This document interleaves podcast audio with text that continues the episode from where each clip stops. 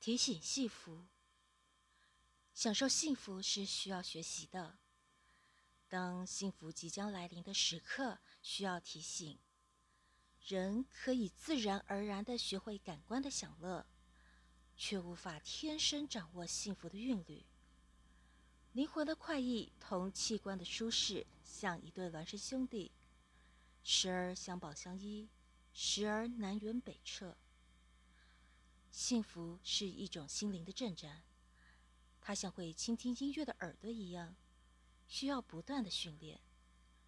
简言之，幸福就是没有痛苦的时刻，它出现的频率并不像我们想象的那样少。人们常常只是在幸福的金马车已经驶过去很远后，才捡起地上的金鬃毛说：“原来我见过它。”人们喜爱回味幸福的标本，却忽略幸福披着露水、散发清香的时刻。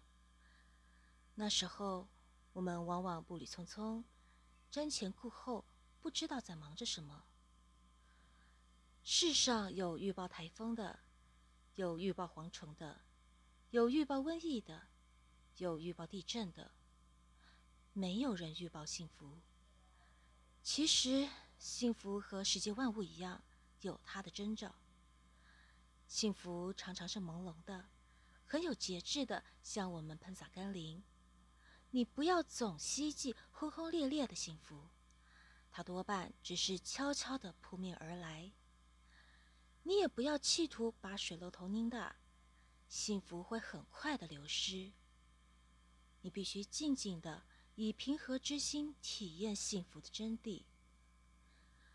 幸福绝大多数是朴素的，它不会像信号弹似的在很高的天际闪烁红色的光芒。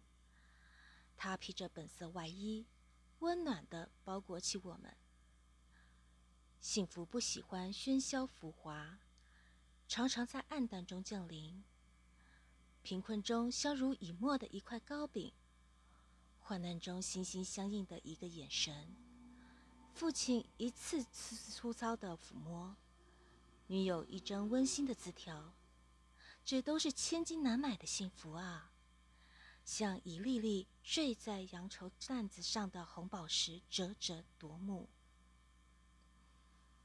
幸福有时会同我们开一个玩笑，乔装打扮而来，机遇、友情、成功、团圆，他们都酷似幸福。但他们并不等同于幸福。幸福会借了他们的衣裙，袅袅婷婷而来。走得近了，截去帷幔，才发觉它有钢铁般的内核。幸福有时会很短暂，不像痛苦似的笼罩天空。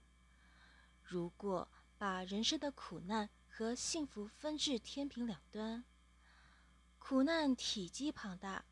幸福可能只是一小块小小的矿石，但指针一定要向幸福这一侧倾斜，因为它是生命的黄金。